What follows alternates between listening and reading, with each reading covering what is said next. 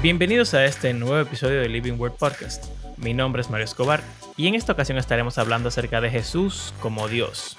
Pero casi todos hemos escuchado que Jesús es Dios. La pregunta es, ¿cuál Dios? Aquí vamos.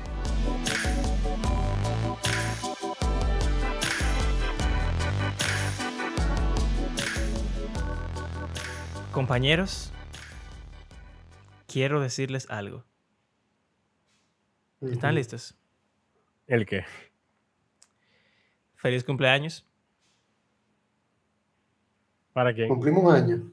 Este es nuestro episodio número 52. Oficialmente tenemos un año haciendo Living Word Podcast. Wow. ¿Un año? ¿Un año? ¿Cuál es el tema de hoy? Jesús es Dios. ¿Qué? Jesús es Dios. Jesús es Dios. Para los mormones, no. Ni para los testigos de Jehová.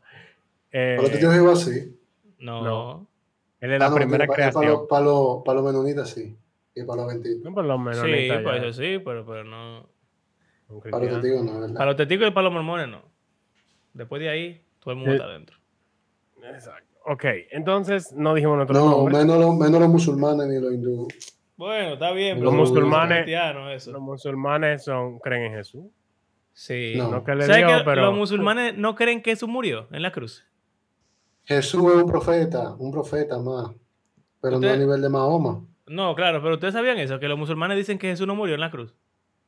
Que dicen que no murió en la cruz. Que no se murió. Cuando lo bajaron él estaba vivo y que no resucitó porque nunca se murió. ¿Y entonces? Eso, ¿Qué está, pasó en, con eso él? está en el Corán. Oh. Y eso, lo, eso no lo hace a él como más poderoso de lo que a ellos les interesa que él sea. En verdad es extraño, sí, porque una gente que aguante que lo crucifiquen y no se muera. Está en Y un nivel nunca yo no sé, como que este tigre como que tiene cierto poder. Sí, pero no Porque Bueno, sé. ellos creen que era un profeta poderoso, pero. Sí, claro. Bueno, Elías nunca murió tampoco. O sea que. Un poco extraño. Ok. Ok, entonces eh, no dijimos quiénes somos. Yo soy Abraham Sánchez y aquí estoy junto a mis compañeros. Andrés Fulcar, Y Mario Escobar. Y vengo con una pregunta. Yo no sé cómo va a ser, o sea, qué va a resultar de ella, pero vamos a ver qué pasa. Vamos a tirarse al Andrés, como siempre, de primero, ¿verdad? Wow. y ahora. ¿A qué nos referimos? Sí, ¿A qué nos referimos cuando decimos que Jesús es Dios? O sea, ¿qué te viene a la mente? No, a mí me viene a la mente la famosa palabra Trinidad. Eh, y la explicación que doy es que Dios es una de las personas, eh, que, perdón, que Jesús es una de las personas de la Trinidad. Que misteriosamente para nuestros, para nuestro cerebro, para nuestro entendimiento, eh, pueden ser al mismo tiempo tres personas diferentes con rangos distintos y ocupaciones o, o vamos a decir roles distintos y la misma persona a la vez. Aunque no está escrito en ningún lado en la Biblia, es lo que muchos hemos llegado a, entender como cierto.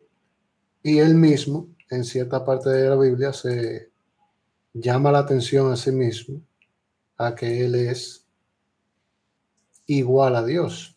Lo que tal vez nuestro vocablo no, no nos lleve a pensar inmediatamente eso, pero a los judíos lo llevaba inmediatamente a pensar que está diciendo que Dios.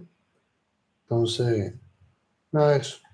Ok, entonces, eh, interesante. Eh, tú hablaste de la Trinidad y que Jesús mismo en ciertos momentos, eh, o sea, dijo eh, claramente o en, en su lenguaje difícil de entender, como hablábamos la semana pasada, pero él implicó ser Dios. Pero, eh, ¿tú, tú tienes alguna respuesta, Mario, a esa pregunta? O sea, ¿qué tú dirías, así como cristiano promedio? Bueno, Cuando decimos que Jesús es Dios. ¿a qué nos realmente, como cristiano promedio, yo no me hubiera ido a lo de la Trinidad y nada de eso. Honestamente. Para mí siempre ha sido como que Je- Jesús es Dios significa que Él fue el que creó el mundo. El que, el que te dio la vida, el que, tú sabes, hizo el cielo, la tierra, todo lo que hay. Y ese mismo ser es Jesús. Esa, esa siempre ha sido como mi... Cuando yo pienso Jesús es Dios, eso es lo que siempre me viene a la mente. Y todavía hoy yo creo que sigue siendo así.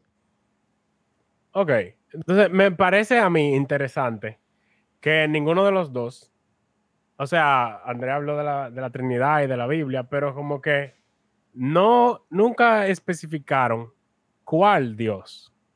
Porque hay muchas religiones diferentes y muchos dioses o Dios diferentes en las diferentes religiones. Pero simplemente dijimos, es Dios. Entonces, cuando decimos que Jesús es Dios, ¿a cuál Dios nos estamos refiriendo?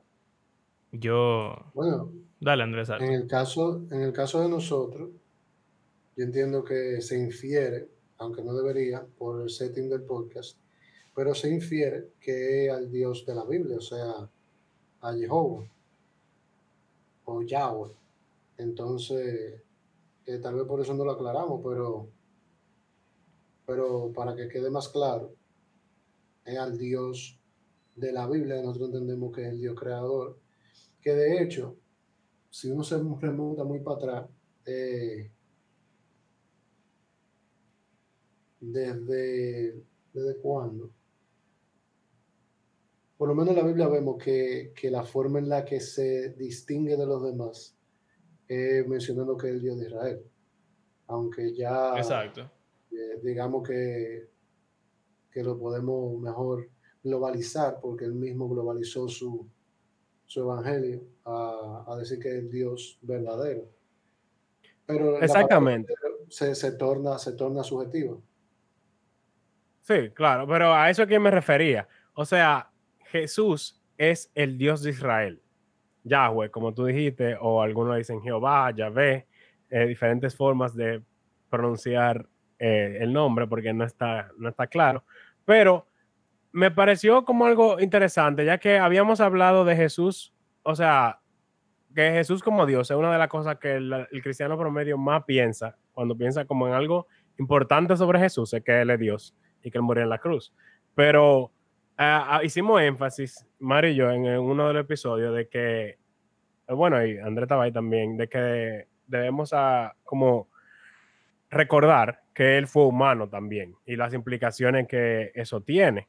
Pero uh, yo me puse a pensar como que, ¿qué otra cosa de que Jesús es Dios puede que a veces asumamos como por defecto, como Andrés decía, como obviamente somos cristianos, creemos que Jesús es el Dios de Israel, pero ustedes creen que es importante como que quede claro a qué Dios nos estamos refiriendo.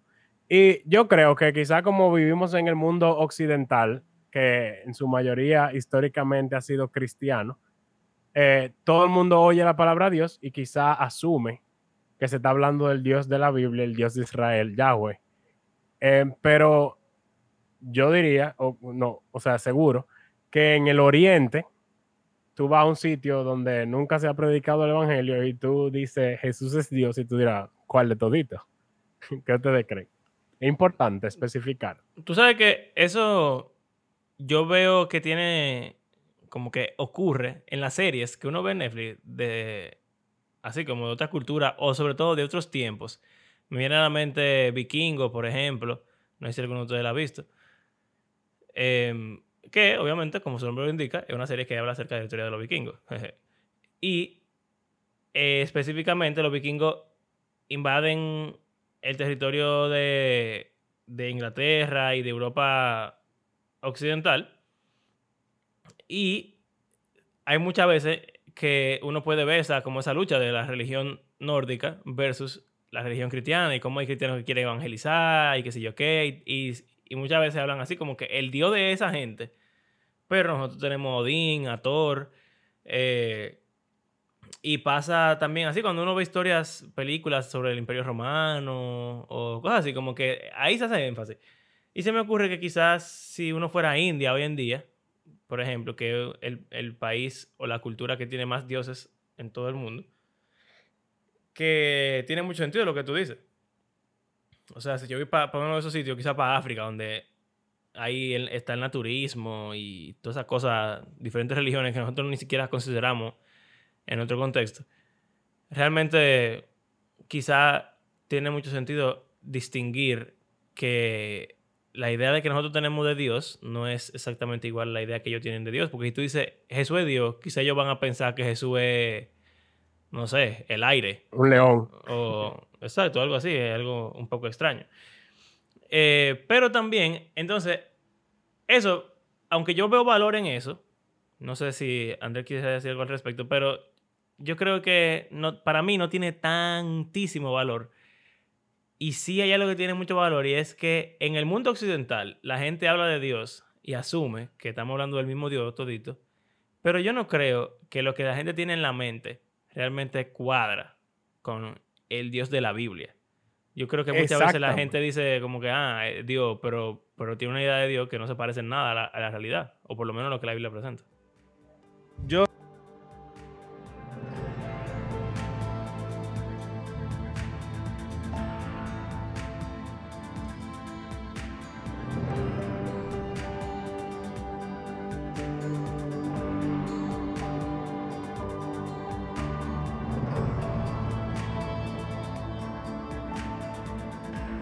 yo siento que la mayoría de gente no conoce al Dios de Israel, al Dios de la Biblia, pero cree, o sea, en Occidente, cuando habla de Dios, que cree que el Dios que tiene en su mente es el Dios de la Biblia. Entonces, incluso quizá hay muchos ateos que son ateos al Dios que ellos mismos se inventaron. Eh, no sé si eso tiene sentido. Como que el concepto de Dios que yo... Dale. No, que yo hasta cierto punto difiero de eso, porque yo entiendo, yo entiendo que, que de nuestro lado el tema cultural juega un, papel muy importante en cuanto a lo que nosotros vemos. Por eso Satanás se ha, o, o, en cuanto a la visión y el concepto que tenemos de Dios. Eh, y por eso el diablo se ha fajado a destruir culturalmente el papel de Dios en el occidente. Ya lo hizo hasta cierto punto en Europa. Obviamente, eh, las civilizaciones mucho más antiguas de Asia, África, Oceanía, eh, hace rato que ya pasaron por ese proceso. Pero, pero Satanás como que estaba fijado en, en, las Américas eh, como tal vez última etapa de su plan de erradicar a Dios del pensamiento popular y ha sido un trabajo que, que él ha tenido que hacer eh, de manera, de manera eh, intencional. Y estoy todo, en todo esto estoy haciendo conjetura propia.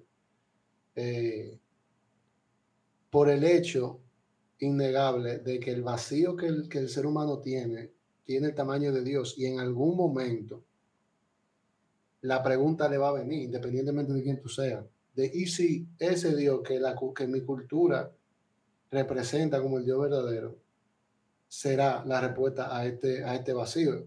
Entonces, te digo eso porque yo entiendo que todos, a nivel cultural que nosotros nos movemos en nuestro lado, tenemos una noción. Cuando yo digo real, y cuando yo digo real, no me refiero a teológicamente correcta, pero real en el sentido de que es un único Dios, de que es el Dios creador y de que es el Dios que puede salvarme de la situación en la que yo esté del Dios de la Biblia. Eh, y nosotros luchamos y nuestro pecado lucha para erradicar esa, esa noción, esa visión, esa idea bien cercana a lo que sería el Dios verdadero que nosotros tenemos por, la, por el simple hecho de vivir en nuestra cultura. Y, eh, y tú lo puedes ver muy fácil, tú lo puedes ver en la forma en la que la gente, yo sé que esto es un cliché de, de de argumento, pero no deja de ser cierto. Pero la forma en la que la gente se lamenta, la forma en la que la gente eh, pide socorro y la forma en la, que la gente también celebra a veces. Y, eso es muy, muy inconsciente, que nosotros decimos el, superior que está por encima de nosotros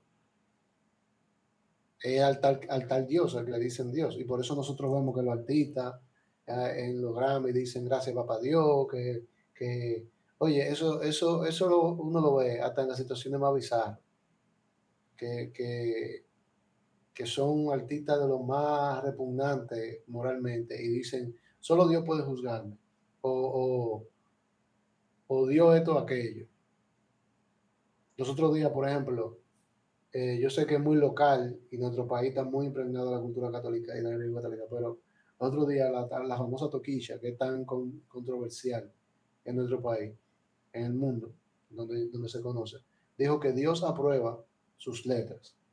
Yo no sé bajo qué contexto, ella lo dijo, porque yo lo, lo leí fue un en un titular de un tabloide de eso amarillita en, en, Instagram, pero, pero eso quiere decir que ella, que ella reconoce, aunque sea inconscientemente, la superioridad de un tal Dios, un ser de ese Exacto. Entonces, es interesante. Eh, eh, entonces, por eso te digo, de nuestro lado, ahora, si tú te vas a un ruso, tú te vas a donde un griego, tú te vas a donde un turco, las cosas son muy diferentes, obviamente, pero en otro lado yo creo que la noción está ahí, bien clara. Pero una pregunta. Ajá, dale. Dale, Mario. ¿Tú crees que yo estoy de acuerdo con eso que, que Andrés está diciendo? O sea, obviamente, sobre todo en nuestra cultura, hay impregnado en todo el mundo un concepto de Dios. Pero lo que yo digo es, el hecho de que tú creas en algún tipo de Dios no significa que ese Dios sea realmente el Dios de la Biblia. Yo no sé qué es lo que canta Toquilla, pero eh, supongo que no debe ser nada bueno. Yo no, no, me, abstengo de responder. Bueno, está bien, no importa. El punto es que seguramente esa, tipa, junto con, con Mozart, con, con ah, Anuel, con... El mayor, por ejemplo. Mucha de esa gente dice que... urbano. Sí, o sea, sobre todo los artistas urbanos tienen ese concepto de Dios muy cercano, en verdad, porque crecieron en un hogar donde seguro había mucha religiosidad o lo que sea. Pero si tú me dices que Mozart La Para dice que su letra, perdón, no Mozart, quiero decir el mayor clásico, que, el mayor diga, diga que, que, mi letra dio la prueba. Definitivamente, él no está hablando del mismo Dios que, que está en la Biblia. Él tiene que estar hablando de otro tipo de Dios, pero no, no el pero, verdadero. Pero claro, lo que pasa es que tú te estás yendo a un, a un, a un concepto o una, una visión de Dios que va muy apegada a lo que teológicamente es correcto. Entonces, por eso digo, y ahí es que voy, Andrés. Dios, del Dios bíblico, pero no con su característica bíblica por la falta de conocimiento.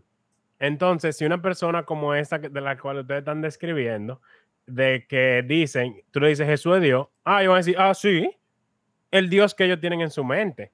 Y yo he visto como una tendencia, así como tú dices, todo, o sea, generalmente en las Américas la gente tiene una idea, o sea, teísmo. Hay cierto teísmo. Creen en algo, en un ser superior que, o sea, o que creó todo, que está por encima del ser humano. Sin embargo, yo siento como que a medida que va pasando el tiempo y que, como tú decías, las, las culturas y los países se van haciendo menos cristianos, vamos a decir, que lo fueron anteriormente, pero como que a medida que va pasando el tiempo, ya ese cristiano cultural va desapareciendo y nada más quedan como los cristianos como, eh, como que intencionalmente quieren ser cristianos, no que simplemente lo son porque sus padres lo eran. Em, de que como que todas las religiones en cierto modo apuntan al mismo lado y que todas tienen algo bueno y tratando como de estar contentos y de acuerdo con todo el mundo, no dudo que uno de esas personas que tú estás mencionando, tú le preguntes en una entrevista si ellos creen que tú le mencionas cinco religiones diferentes y tú dices como que todita tú crees que adoren al mismo Dios y es muy probable que te digan que sí, que es el mismo Dios que está detrás de todo y que la gente lo busca de formas diferentes cada quien tiene forma diferente de expresar su religión, pero al final todos están buscando al mismo Dios. ¿Ustedes no han sentido, o sea, percibido como esa tendencia? Yo vi un Eso se llama omnismo, por cierto, omnismo. Yo vi un video de un famoso, en verdad, ahora que está diciendo eso, que literalmente dijo eso mismo. Eh, yo sé que ustedes saben quién es, Steve Harvey el que en el Miss Universo este reciente se confundió, que ganó la de Colombia, pero se lo dio a la otra. ¿Se acuerdan? El del bigote, el moreno, Steve Harvey. Pues resulta que el tipo dice que es cristiano. Pero en estos días tiró un video, no sé por qué rayo, una cosa que suena como que no tiene ningún tipo de sentido, diciendo que el tipo es cristiano, que sé yo cuánto, pero todo es eh, árabe y musulmán. Y, y el tipo está en un país árabe en una mezquita vestido de musulmán y entonces termina diciendo como que mis primeros dos hijos se llaman, tienen nombres cristianos, pero a mi último hijo yo le puse un nombre musulmán. Y, y como que la conclusión era, los cristianos y los musulmanes creen en el mismo Dios y no hay un camino correcto, sino que mientras tú estés buscando a Dios, no importa cuál religión tú tomes, tú lo vas a encontrar porque, porque él, él es heavy. O sea que yo creo que eso es exactamente lo que está diciendo. Eh, exacto. Entonces, para mí eso es preocupante. Y no sé si tenga que ver con eso, de que simplemente hablamos de Dios, Dios, Dios, pero no le ponemos nombre al Dios. O sea, no, como que somos muy ligeros con hablar de Dios y asumir que la otra persona sabe de quién yo le estoy hablando. Entonces, no sé si eventualmente podemos llegar a un punto, sobre todo si uno no estudia la Biblia o no asiste a una iglesia en la cual como que se estudia y se predica la palabra, no sé, si eventualmente tú dices, sí, yo creo en Jesús, pero ¿cuál es Jesús que tú crees? O sea, ¿de dónde él viene? Sin el Dios de Israel, sin el Antiguo Testamento, Jesús no existe. O sea, y quizá eh, pueda sonar como que yo estoy poniendo trabas a que las personas se conviertan o sean salvas, pero es como que creen que, o sea, hay que saber quién es el Dios de Israel para conocer a Jesús. Porque, o sea, de nuevo, me parece, me parece, ¿cómo te, cómo te explico? O sea, miren, yo entiendo de nuevo lo que dije ahorita. Eh, cuando hablamos de Dios, ya Satanás ha hecho su trabajo, para no decir Satanás, eh, ha hecho su trabajo. Y, y nuestra propia concupiscencia también ha hecho su trabajo, nuestro propio pecado ha hecho su trabajo, y poco a poco Dios se ha diluido en cuanto a, a personas. En nuestra, en nuestra cultura, eh, y está pasando en los países más intelectualmente superiores de nuestro continente, que ya el tema del, del, del teísmo es un tema para pobres, tú ves, y para y pa clase social baja, y cosas así, pero cuando tú dices Jesús, yo creo que, que en Jesús la confusión es mucho menor eh, que, que, en Dios. Y, y el, el, uno ver ejemplos de, de, personas muy influyentes haciendo lo que está diciendo eh, Mario, que hizo Steve Harvey, que también uno lo ha visto en muchísimos otros eh, personajes influyentes en, en nuestro continente, principalmente en Estados Unidos. Yo entiendo que una estrategia para diluir también eh, el tema de Jesús. ¿Por qué te lo digo? Nosotros somos un continente con una herencia cristiana muy, muy, muy grande. Fuimos conquistados por cristianos. Eh, fuimos colonizados por cristianos, todos. Eh, no, no hay excepción. Fueron diferentes coronas, pero bajo el mismo criterio era lo que, lo que, pondera, lo que permeaba en la época. Y la imagen de Jesús es una imagen demasiado popular y clara en nuestra cultura. Entonces, ya, ya cuando tú entras Jesús en, el, en la ecuación, yo creo que tú, vamos a decir, eh, sombreas muchísimo más claramente a qué Dios tú te estás refiriendo. Una pregunta. Usted... Ajá. Eh, yo estoy de acuerdo contigo hasta cierto punto. Porque uh -huh. obviamente cuando uno dice Jesús, pues entonces uno piensa en como que, tú sabes, lo que hemos hablado ya, el sermón del monte, en, en, lo que Jesús hacía y todo eso, que aunque la gente no sepa mucho, por lo menos algo se le ha quedado de, de todo lo que dicen. Pero hay, un, hay una tendencia muy, muy, qué sé yo, famosa, popular, que yo veo hoy en día, sobre todo en, en estas redes sociales que son para eh, generación Z y, y millennial, así, TikTok, Instagram, etcétera eh, y como el lenguaje con el cual, no sé, yo he hablado con gente en, la universidad y cómo se refieren a Jesús, como que Jesús nada más es perdón y ya. Ah, no. Y amor. Jesús, sí, Jesús amor y es paz. amor y perdón. Que no importa lo que tú hayas hecho. En estos días, eh, Justin Bieber, no estoy juzgando a Justin Bieber por si acaso, no sé si él es cristiano realmente o no. Él dice que él es cristiano, así que vamos a, vamos a asumir que es así eh, subió un post en Instagram o un story o algo así diciendo que, que Jesús te, te, acepta como tú eres, que si yo cuánto, que todo lo de él perdón, que tú no tienes que, que como hacer que, nada, hacer nada eh, preocuparte por cambiar, que si yo cuánto, porque él te quiere así como tú eres, que si yo cuánto, y se quedó ahí el post. Y a mi propio estudiante del colegio, yo lo oigo diciendo cosas así, como que, bueno, lo, lo que yo más aprecio de Jesús es que él me, él me acepta como yo soy, no importa cuántas veces yo falle, Él me perdona 100%. Y yo no oigo a nadie hablando de que Jesús dijo que el juicio viene, que el fuego viene por ahí, que Jesús mismo es el juez, ni nada de eso. Entonces, ¿será posible que aún la imagen que tenemos de Jesús ya se ha alterado tanto, diluido tanto, de que, honestamente, ¿ustedes creen que si yo hablo de Jesús como solamente amor y perdón, yo estoy hablando de el Dios verdadero. Obviamente no, pero desde una perspectiva teológicamente correcta, estamos hablando, hay que entender, hay que entender, porque estamos hablando de personaje en la cultura, el personaje en el Populi, en el que no tiene una teología con base, tiene presencia y tiene una presencia que se acerca bastante a su realidad eso no significa que, la, que el voz popular y que la cultura está bien. Lo que significa es que todavía está presente. Queda algo. Tú te, tú te vas a Europa, tú te vas a Asia y Jesús en muchísima gente es un personaje desconocido. Eso en, nuestro, en, nuestro, en nuestra cabeza ni cabe. Pero en países de Europa, no te estoy hablando de países de aquí, de América, de, perdón, no te estoy hablando de países de Asia, de que Vietnam, ni Laos, ni ninguno de sus sitios, ni en países musulmanes. Yo te estoy hablando en países de donde salió el cristianismo a repartirse por las Américas. De donde, se, donde Alemania, donde salió la, la protesta, eh, la, la, reforma protestante.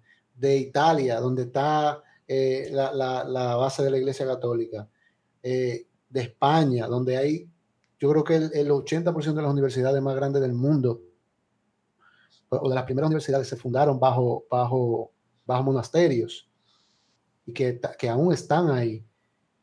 Tú hablas de Jesús en la calle y la gente no sabe de quién tú estás hablando.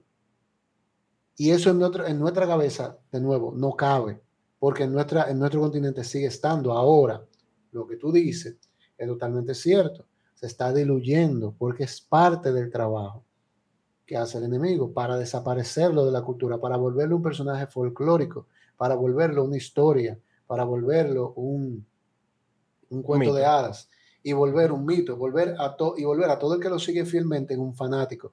Y eso es lo que eso es lo que al final es el propósito, por eso es que nosotros vemos, mira, tú diste el ejemplo otra vez de Justin Bieber. Justin Bieber, en, en el caso de, de, ese personaje, de esa persona eh, específicamente, yo lo he visto poniendo cosas que hablan de pecado, hablan de arrepentimiento y hablan de juicio. Yo lo he visto haciéndolo. Mi esposa lo sigue muy, muy de cerca. Y en él yo veo el mismo patrón de Juan Luis Guerra. Juan Luis Guerra se convirtió en un mundo muy difícil. Cuando decimos un mundo muy difícil, es que el mundo entero es difícil, estamos hablando de un mundo donde ellos no van a recibir un cese de apoyo en ese sentido.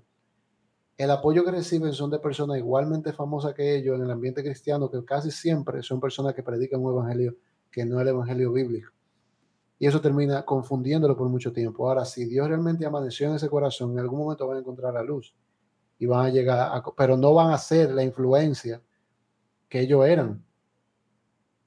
Claro. Porque en el camino van perdiendo, van perdiendo. Porque, dime, ¿tú crees que Satanás es idiota? O sea, obviamente, yo no estoy hablando de que Satanás puede pulsar con Dios, pero Dios le entregó cierta cosa y eso lo vemos en la Biblia y él puede confundir a una persona durante el tiempo que esa persona está lejos de Dios. Y al momento que esa persona se convierte, esa persona está confundida y puede estar convertida y, está confundida todavía. Y, puede ser, dependiendo de quién sea. Yo creo fielmente que Kanye es cristiano de verdad. Porque el que sabe quién es Kanye, en el sentido de que lo siguió en algún momento y vio cierta cosa que hacía, se ha dado cuenta del cambio que ese tigre ha hecho.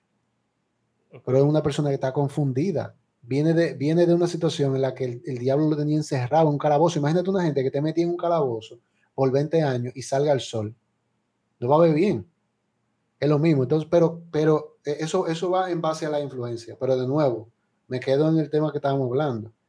Dios está presente en nuestra cultura. Nosotros lo que tenemos es que seguir, y esto ya es para yo cerrar mi comentario, seguir haciendo lo que estamos haciendo y, y, e incentivando, y nosotros que criamos, y, que, Mario va a empezar a criar pronto, eh, sabe hacerlo bajo una base teológica correcta.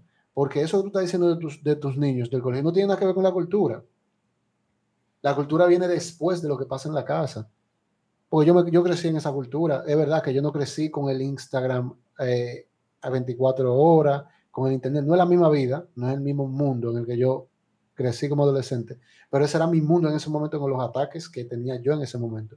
Y aún así, con lo que yo salí fue con la crianza y con lo que se, se implantó en mi casa. Entonces, los cristianos también no estamos haciendo la cosa bien con nuestros hijos. Porque no somos los atalayes. Al revés, nos estamos volviendo parte de, ese plan que el diablo está haciendo para destruir la Biblia al punto de que el cristianismo se convierta en un... Porque, óyeme, al único que atacan al cristianismo, ¿por qué? Lo, porque los lo testigos Jehová no que en contracorriente. Pero, no, eh, no, hay muchísimo en contracorriente, Bran, hay muchísimo, porque los testigos de Jehová son más sí. contracorriente que nosotros. Los mormones son más contracorriente que nosotros. Los, lo, ¿quién más?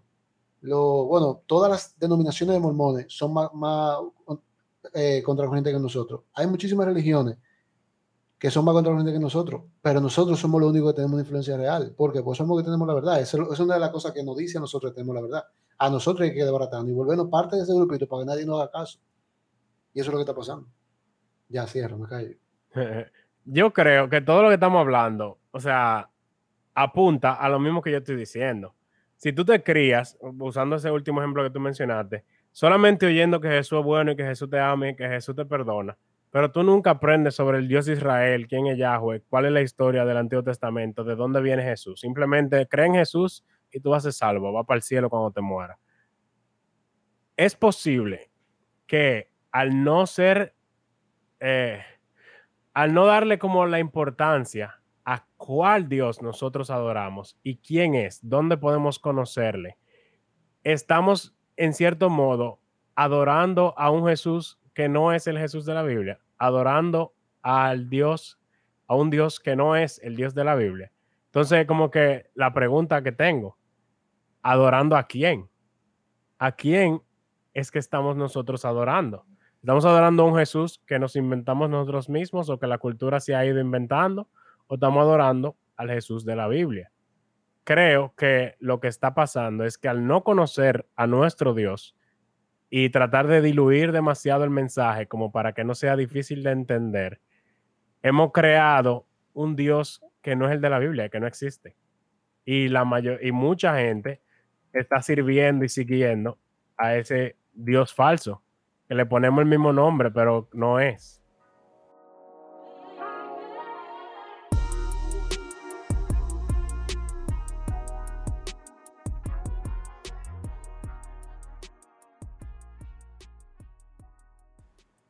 wow, no sé si era Oseas, bueno, uno de los profetas menores, no, creo que otro, pero él ataca al pueblo de Israel.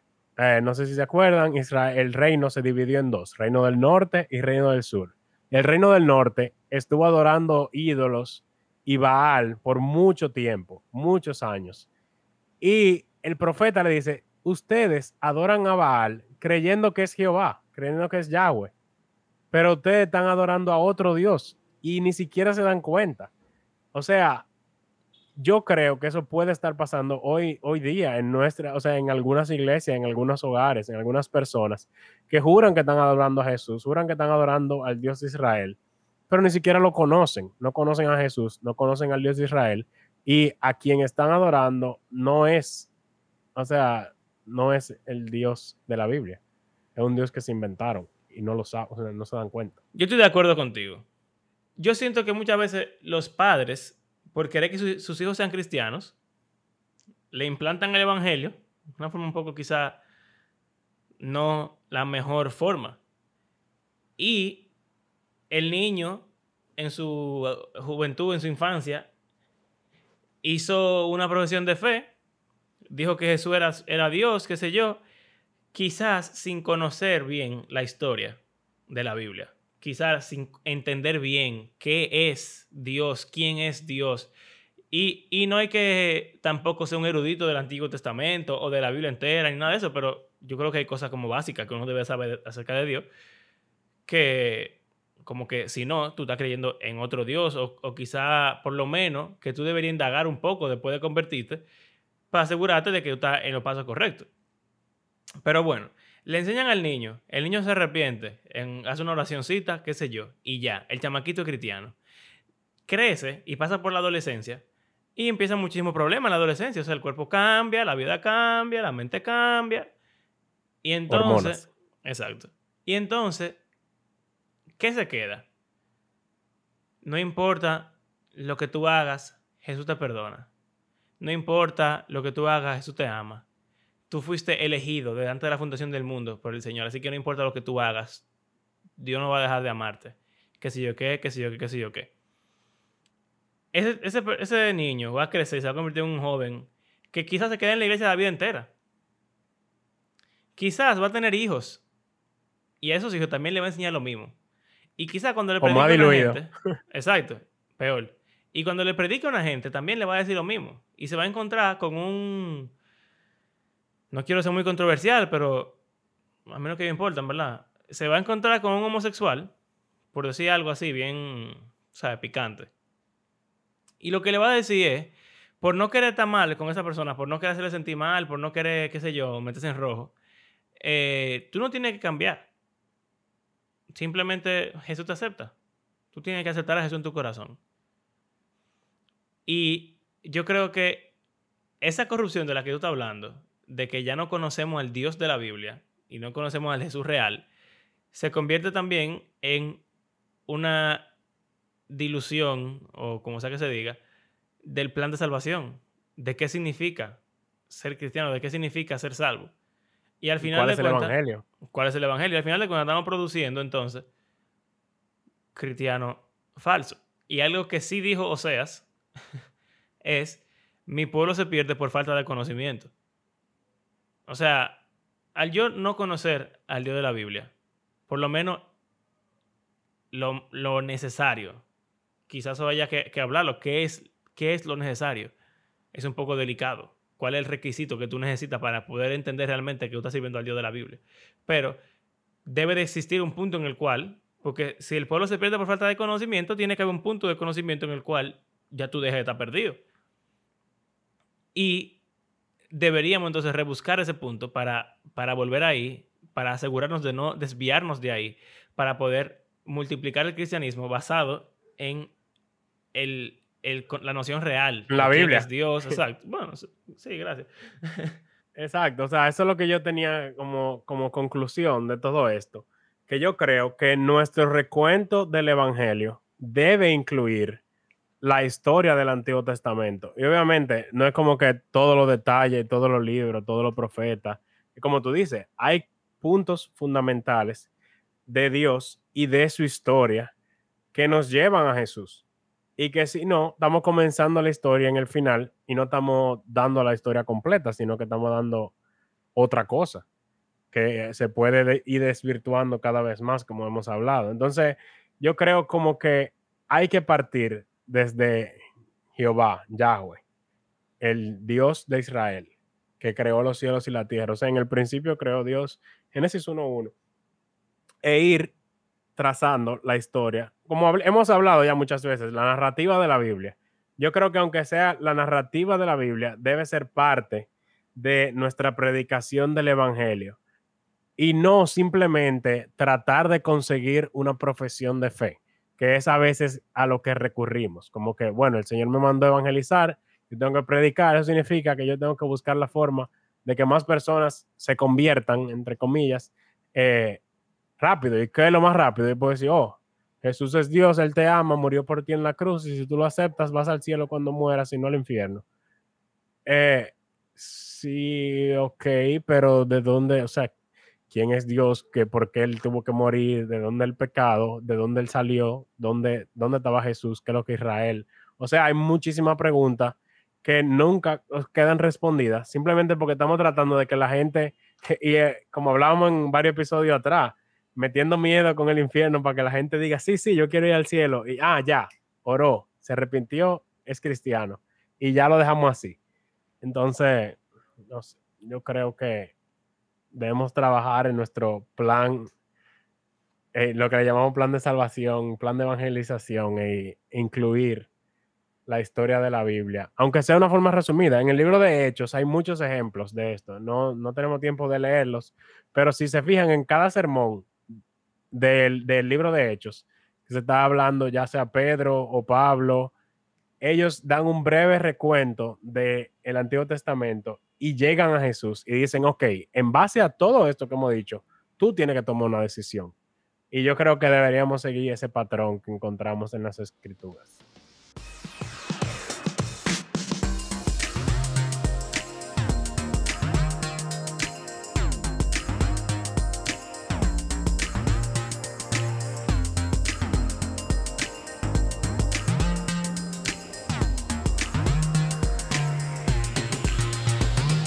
Yo creo que en conclusión, yo puedo decir lo siguiente.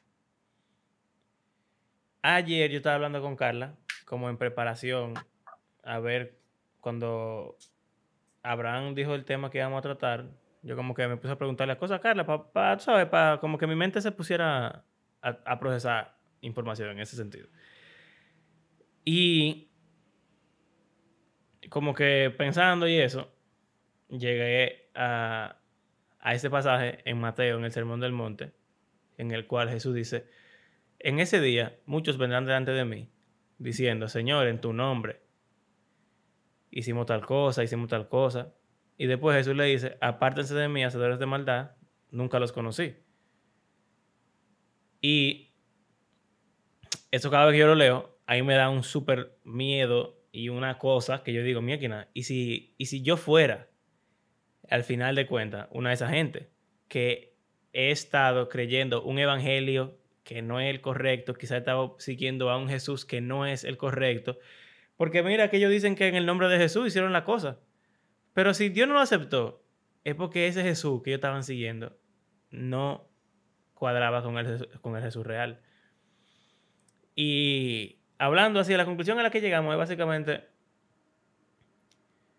si yo creo eso que eso es verdad, una persona que, que lea esas palabras y lo tome en consideración, simplemente lo que va a querer hacer es conocer más al Señor, seguir mejor al Señor, obedecer mejor al Señor, entender más al Señor.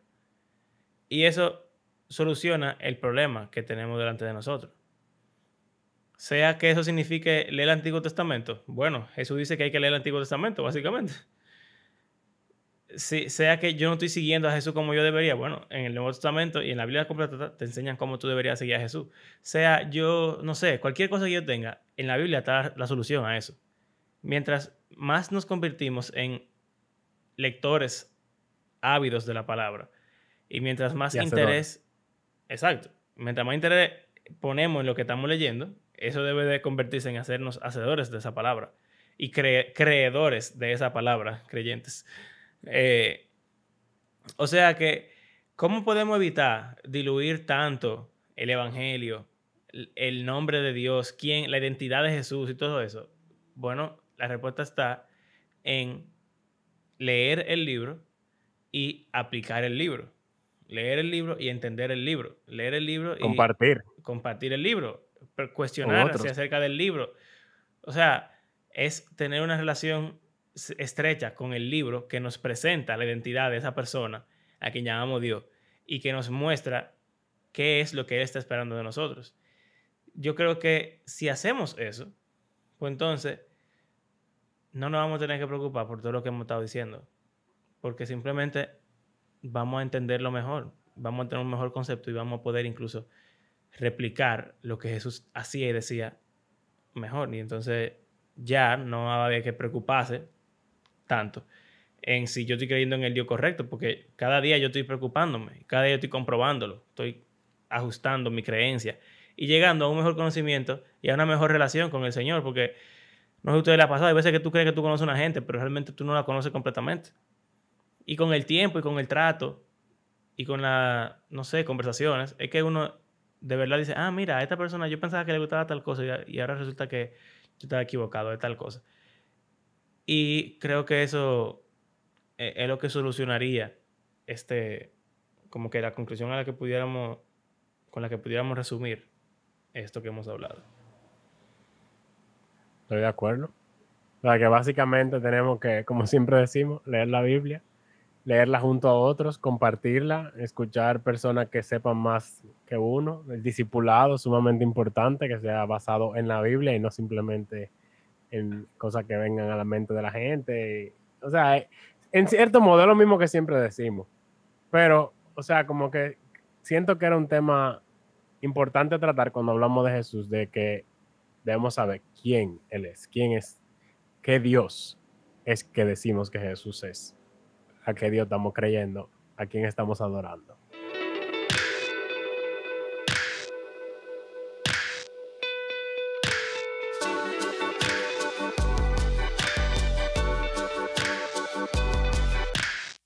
Gracias por acompañarnos en este episodio.